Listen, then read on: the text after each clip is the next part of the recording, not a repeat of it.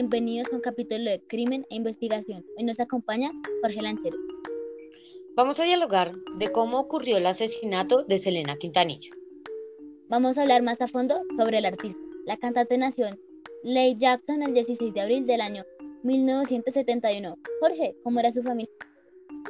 Bueno, su familia le encantaba la música. Su madre se llamaba Marcela Quintanilla y su padre Abraham Quintanilla.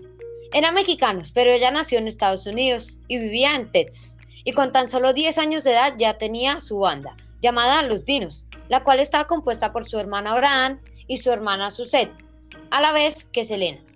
¿Cómo fue avanzando la banda, Samuel? Pues poco a poco iban teniendo fama.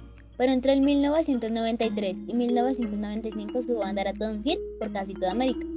Pero en el 1995 pasa algo inesperado. Fue el asesinato de la estrella de los dinos. Ocurrió el 31 de marzo de 1995.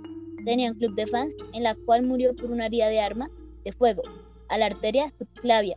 ¿Quién fue la asesina para ser precisos, Jorge? Era la líder del club de fans a sus 34 años llamada Yolanda Saldívar, la cual tenía demasiada confianza con la artista, ya que era su manager y además de ser su manager, era la administradora de sus tiendas de ropa.